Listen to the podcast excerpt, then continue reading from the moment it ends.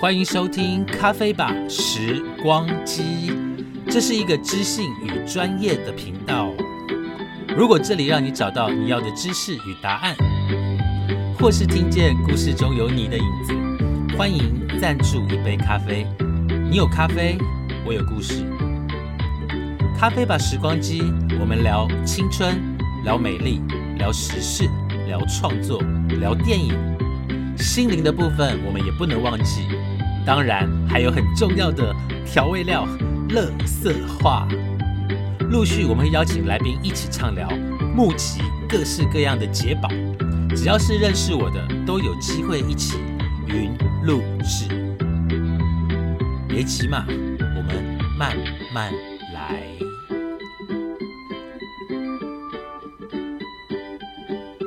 各位听众，现在是二零二三年二月二十五号下午十二点零七分。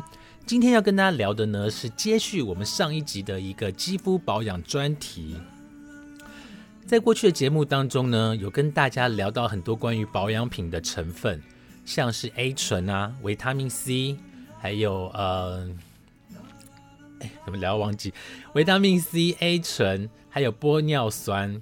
另外呢，还有告诉大家积雪草就是雷公根哈。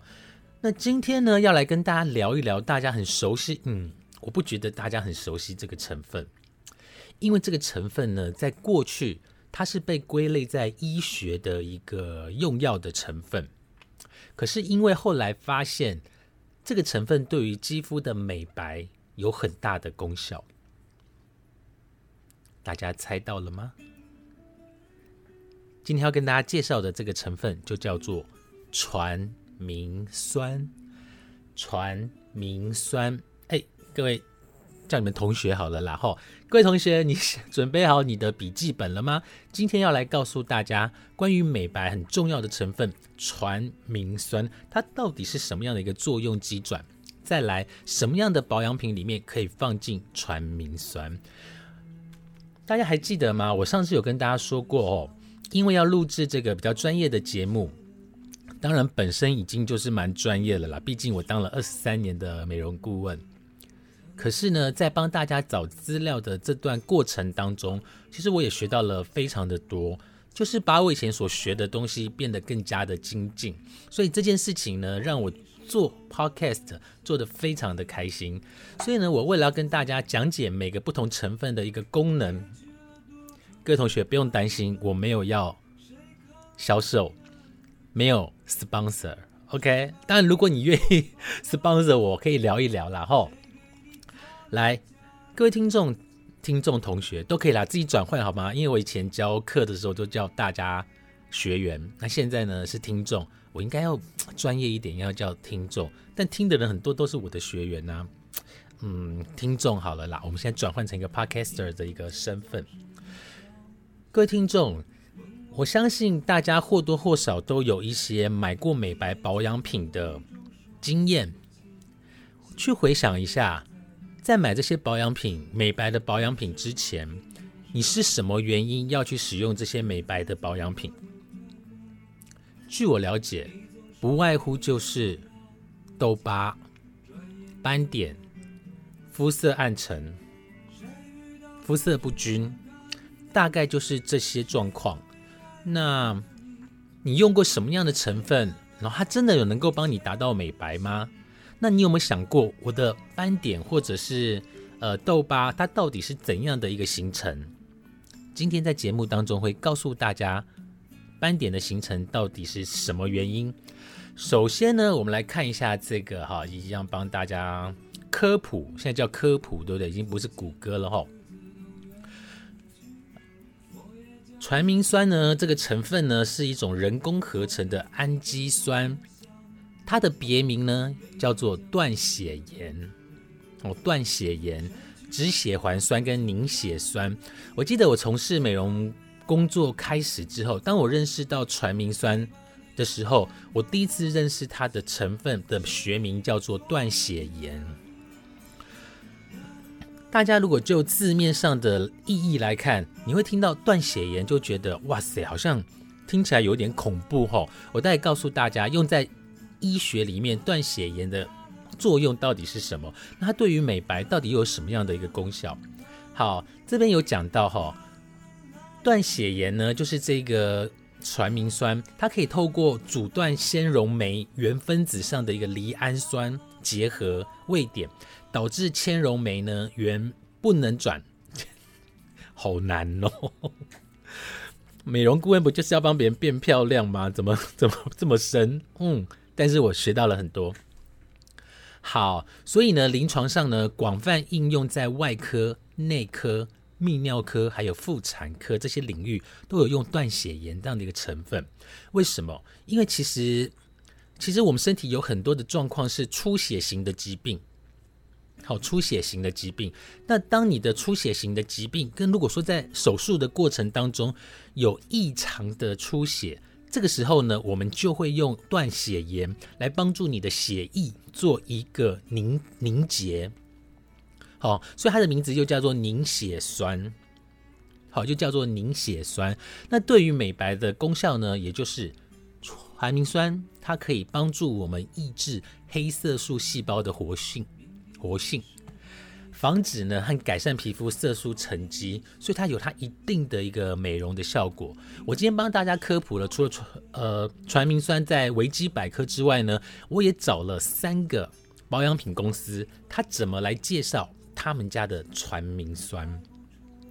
各位听众，你在使用的保养品里面有没有传明酸呢？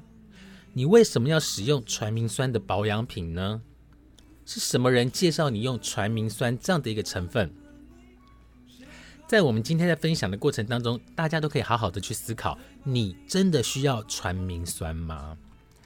再来，我们往下看吼，在整个传明酸的一个作用机转的情况下，是它可以先启动外源性或者是内源性的凝血系统。通常我们在呃帮我们凝血的呃一个很重要的一个东西叫做血小板。可是，当这个人血小板它的浓度没有那么的高，或者他身体的血小板的含量没有那么的高的时候，这个传明酸，也就是这个断血盐，它可以去帮助我们的血小板激活，然后帮助我们出血的状况能够缓解。好，那通常用在医学里面呢，断血盐或者是传明酸，它通常是用在凝血跟呃处于一种动态的一个平衡。这样听起来有没有很难？嗯，没有办法，我们要变漂亮，我们就要先学点专业的知识。所以呢，断血盐跟传明酸哈，如果是用在医疗的一个临床的运用，会放在像是受伤然后流血，好这种情况下呢，会用这到这个凝血剂。第二个呢，像是头颅创伤，就是我头颅有严重性的一个出血，那死亡率是高的，这时候它会使用到凝血剂的这个成分。另外呢，像是女生呢，有时候哎，你知道吗？女生真的是这样吼，要么不来，要么一来就来很多。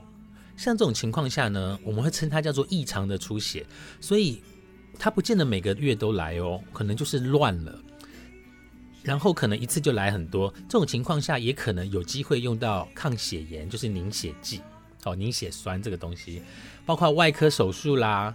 或者是一些血友病患手术前的辅助治疗，大家知道血友病就是呃他流了血还是没有办法止住的，所以他现在可能必须要用到传明酸这个凝血剂，好抗那个凝血酸的凝血酸的这个成分，帮助他的出血的一个状况做一个凝结。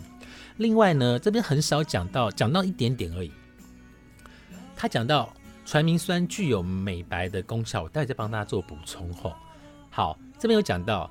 维生素 C 很厉害，但是呢，传明酸美白的功效呢，就是退斑，就是淡化斑点的功效呢，比维生素 C 再高出五十倍，比果酸再高出近十倍。所以听起来有没有很厉害？所以各位听众，你会发现在百货公司呢，有一个品牌，我不能讲什么，现在真的不能讲。哦，这以前那个都敢讲，就是。它有一个叫做传明酸的成分，那它现在出到第二代，是个日系的品牌。那为什么能够出到第二代的原因呢？就表示这个东西卖的非常好。那为什么会卖的非常好？除了专柜小姐很厉害跟很漂亮之外呢，这个成分绝对有它该有存在的功效。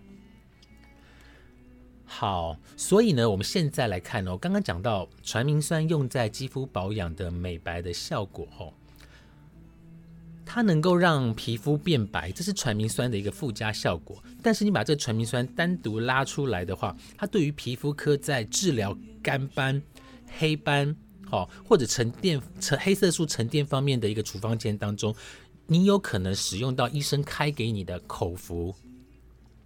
口服药的口服的一个药剂，这是必须要每天吃的。好，所以呢，这边有讲到哦，传明酸在二零零五年的三月二十四号，已经在中华民国卫生署公告，它是一个有效的美白成分，具有美白肌肤、淡化色斑的功能。跟现在所谓的维他命 C 的衍生物来做比较的话呢，除了稳定性更高之外，它不受环境的影响。好，它是不受环境的影响。可是呢，大家要记住一件事情：传明酸在台湾吼，就在中华民国，中华民国台湾。好了，不要那么的执拗吼，本来就怕被冠贴上红标啊，但本人就是。嗯，对呀，就是对这样子。好好，中华民国的卫生署呢有公告说，传明酸用在保养品里面，它最高的成分不能超过百分之三，就是它不能超过三趴。超过三趴的话呢，它就变成是医疗等级喽。所以你会发现很多的保养品里面的成分，如果它有秀出来它的单位剂量，大概大概都在零点八、二点多。甚至呢，可能来到了二点五。我知道有一个品牌，它的传明酸浓度来到二点五。那如果你看到电视购物啊，在卖保养品，你接下来是不是要夏天了？吼，接下来要夏天了，所以美白的产品你会发现，就是如猛兽般的出笼，到处都在卖美白的产品。如果你看到电视购物，这是我最常看到的，就是在电视购物上面会告诉你说，各位观众。我们的传明酸来到史上最高，你只要听到超过三趴，那肯定是骗人的。因为如果是高过三趴呢，它绝对会是属于医疗等级的，这是台湾政府那个卫生署公告的一个成分。好，那如果是因为美白针疗程吼，也会以传明酸搭配其他的美白的维他命。用注射的方式呢，能够快速达到美白，你也可以称它叫做美白针。不过，本人很怕外面的东西注入到自己的血液里面，我觉得很可怕哈。所以大部分还是会建议用保养品的方法来做使用啦。好，以上呢是维基百科呢跟我们讲解关于传明酸的一些医学的用呃。呃，作用还有一些保养品的作用。现在，因为我是美容顾问，我直接带大家来看其他的保养品公司是怎么介绍他们家的传明酸。好，我帮大家画重点吼，来，这家保养品公司，这是保养品公司吗？哎，有没有发现我真的是没有剪接哦？是哎，我跟你讲，很多看起来很像那个，很多看起来很像知识的那种网页，但你往下滑，滑到最后啊，啊，就是在卖产品。然后，好，来，他是告诉我们说，传明酸跟肌肤保养之间到底有没有什么样的关系？可是他讲到的东西是我们刚刚已经有讲到的内容了吼。他说，传明酸是一种很好的外用成分。研究显示，浓度两趴到三趴的到五趴的传明酸美白效果，哦，这个很重要，可以跟对苯二酚媲美。大家知道什么是对苯二酚？对苯二酚呢，在早期它也是用来皮肤美白跟还原肤色的成分。那对苯二酚呢，最有名的呢，曾经就是呃，有一些官夫人他们在用对苯二酚来做美白，所以那些官夫人呢，在镜头前面永远都是白皙亮丽。可是后来发现，这个对苯二酚呢，它对于光，或者是它在色素沉淀，它一开始会让你变白，可是它有可能会变成反黑的状态，因为里面有一些金属的成分。所以对苯二酚后来在台湾就是被禁用的，好是被禁用的。所以这边有讲到哦，传明酸的美白效果可以跟对苯二酚媲美，但是呢，呃，效果跟稳定度会比对苯二酚更好，而且它可以帮我们去除很难消除的，像是干斑或者是黄褐斑。嗯，听起来挺厉害的。好，那大约在使用两到三个月左右，就是你的浓度如果是介在两趴到五趴啦，哦，那我还记得不要忘记哦，超过三趴就是医疗了哈。大约会在两到三个月呢，可以有机会有机会看到效果。那事实上呢，再搭配一些防晒产品，跟每天使用传明酸十二个礼拜之后呢，哇，有百分之九十六的受试者都可可以看到显著的淡斑效果。各位听众，你有没有听到一个重点？当你在使用高单位的传明酸的时候，两到三个月呢，你会看到效果。但是建议你一定要搭配着防晒一起做，也就是我晚上做美白，我白天做防晒，这样的一个美白效果才能够在十二周里面能够看到百分之九十六的一个淡斑效果。好，我再帮大家看一下它有什么样的一个重点。各位听众，用听的有没有很方便？而且我的声音还可以吧？我个人是觉得还不错啦，哈，就是还可以啦，哈。那我帮大家看重点呢，我念给你们听。你们现在可能在上班，可能在搭车，可能准备要睡觉了。我这几天有做一个实验，就是我在睡觉的时候呢，我就听自己的 podcast，然后我发现，哇，晚上听我的声音也很美妙。当然啦，在确诊的那几个礼拜。声音是非常的沙哑，甚至鼻音很重。但现在大家听到的呢，是我百分之百真切的声音，真实的声音。好，这边有讲到传明酸它是如何发生、发挥功效的。OK，虽然吼，其实一般在保养品的成分当中，它不会给你讲很多的原理跟机转。好，但是在保养品当中呢，呃，我教大家怎么看保养品的标签。保养品的标签呢，通常都是包括所有的食品也是，成分越多或者是越重要的成分哈，会放在最前面，然后后面陆陆续续可能就是要水啊，或者一些稳定性的儿茶素啊这些主要的一些成分，稳定的一个天然的防腐剂。这边有讲到，虽然保养品呢，它不会特别标示说，呃。你要去做好防晒，但是太阳或者是助晒美容产品所产生的助晒产品哈的紫外线都是一种辐射。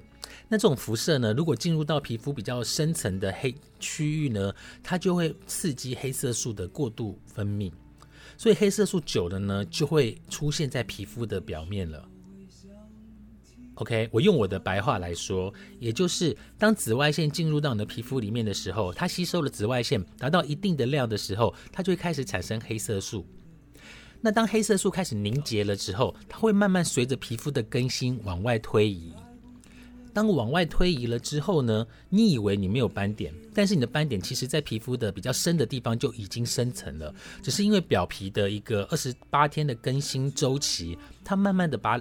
黑色素由里往外推，所以当你你会发现，哎，我昨天怎么没有黑没有黑斑，没有什么斑点，可是怎么突然就出现了？尤其在特别累的时候。所以传明酸有一个机制，就是我一开始就阻断你的黑色素，我一开始就阻断你的黑色素，不要让你的黑色素再往下吸收了。所以传明酸的功能在这里吼，它的确是有它的一个优点。那传明酸的优点呢？除了刚刚讲的，它能够阻断黑色素之外，哇，很厉害呢。他说，它还可以帮助因为粉刺跟痘痘所留下来的斑点，也就是痘疤啦。哦，如果你有痘疤的，也许传明酸是不错的一个方法。再来，有效舒缓泛红。哦，因为痘痘肌肤的人很容易有泛红的状态，因为皮肤处在一个比较热。比较燥的一个状况，比较燥热的状况，所以呢，它可以舒缓泛泛红、舒缓泛红的状况。那还有哈，就是针对妊娠所造成的肤色不均，哦，很厉害呢。还有一些肤色不均过程进行干扰，还有干扰就是阻断黑色素。如果你能够搭配各种美白产品一起使用，效果会更好。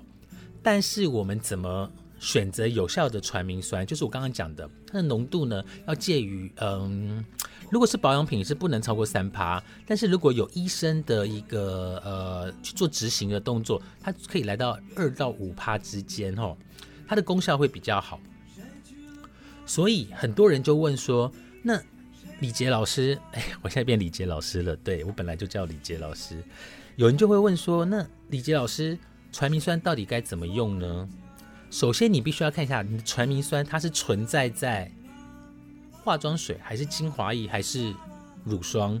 但我只教大家一个重点，就是你不管用什么样的传明酸的保养品，你白天就是要擦防晒。你白天如果没有擦防晒，你的美白等于白做了。好，那传明酸的使用频率呢？呃，你可以每天使用这个成分一到两次，但我比较建议晚上用。然后，如果想要看到快点的效果，我们建议一天使用两次。原因是因为他在卖这个东西啊，他当然希望你能用快一点。各位听众，各位学员，我是美容顾问，我会给你最诚心的建议。好。传明酸遇到阳光会反黑吗？嗯，这个问题是大家都在担心的。传明酸它的稳定性高，而且重点来喽，它是不具光敏感的，所以你早晚使用也不会造成肌肤的反黑。但是它还是建议你还是要做好防晒的工作，因为到时候反黑是什么原因你不知道了哈，所以防晒很重要。诶，这边还蛮。有学习的，我觉得挺有学习的。好，另外一篇呢，因为我刚刚已经讲过很多了哈，所以这一篇我觉得嗯还好。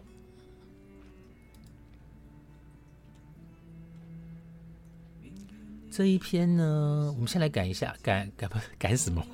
我们先来看一下哈。好，我们在最后呢，再来帮大家做一个传明酸的一个。总结，因为我发现三篇文章讲的都差不多，我就我看到的，还有我待会就我的经验来跟大家分享美白到底要该怎么做好，它的标题是说这是一个杂志的一个，呃，它也在卖东西呢，叫做台湾购物哦。好，他说传明酸的美白原理是什么？我们看懂保养品的成分，才能有效击败击败黑色素。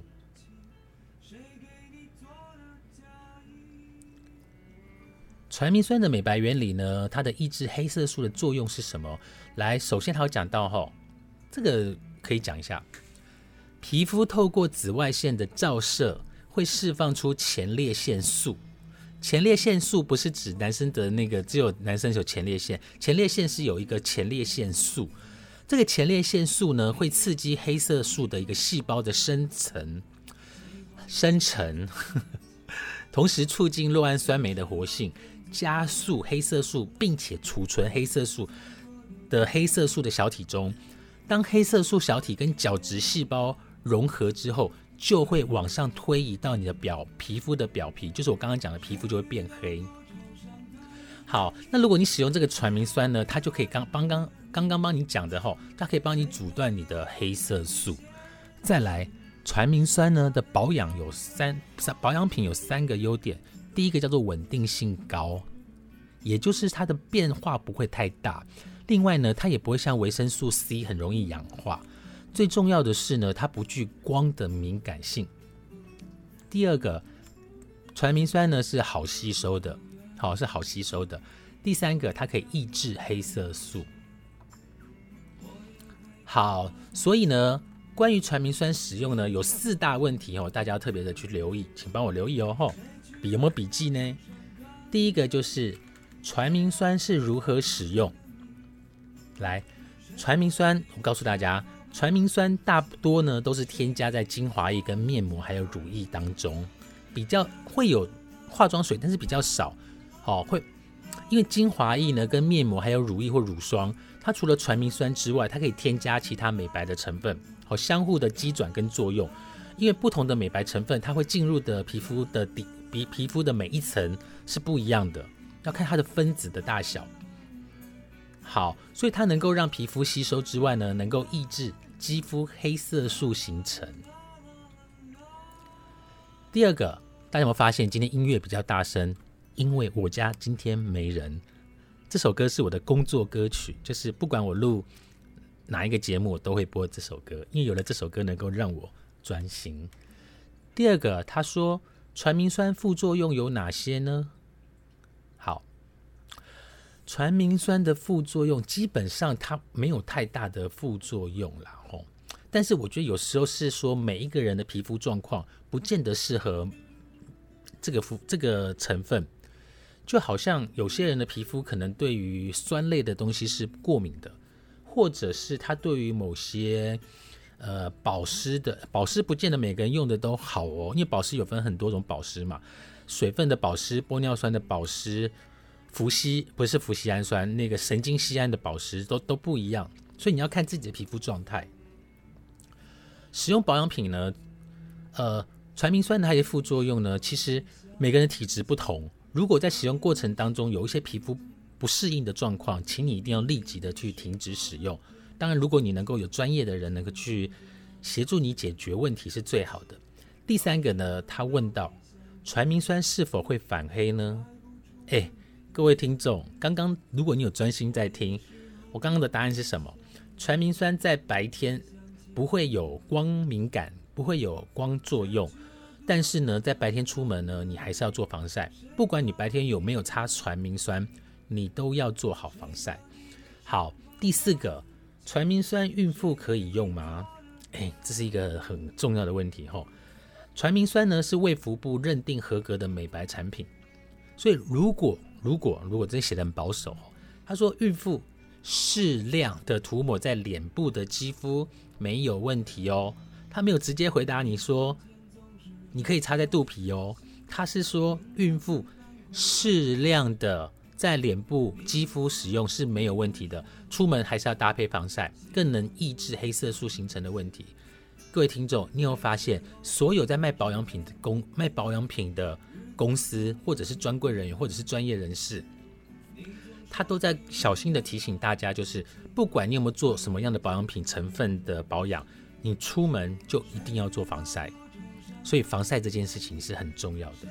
好，所以呢，我们来了解了传明酸的介绍之后，相信大家对于传明酸有更深入的了解。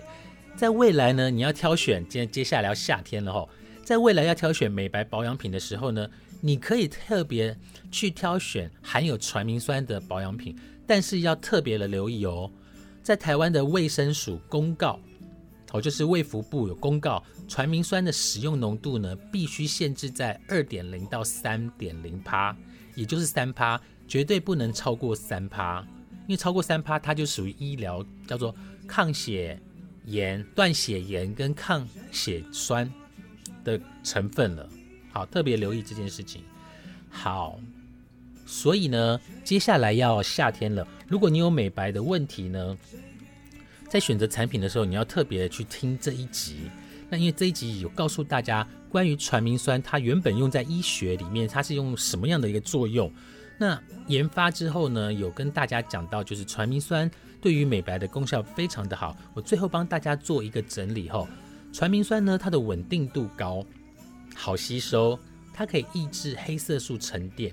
它可以阻断黑色素进入到你的皮肤生成，所以未来在选择美白的保养品，可以把传明酸列入你的考虑的范畴里面。好，各位听众，非常感谢大家今天的收听。在下一次的节目单元里面呢，嗯，我现在做一个预告好了，在下一次节目单元里面呢，我要再跟大家介绍另外一个美白的成分。这个美白的成分呢？跟传明酸、跟维他命 C，我们会称它叫做美白里美白成分里面的三大天后。我们要跟大家介绍的是熊果素。我们下次见，拜拜。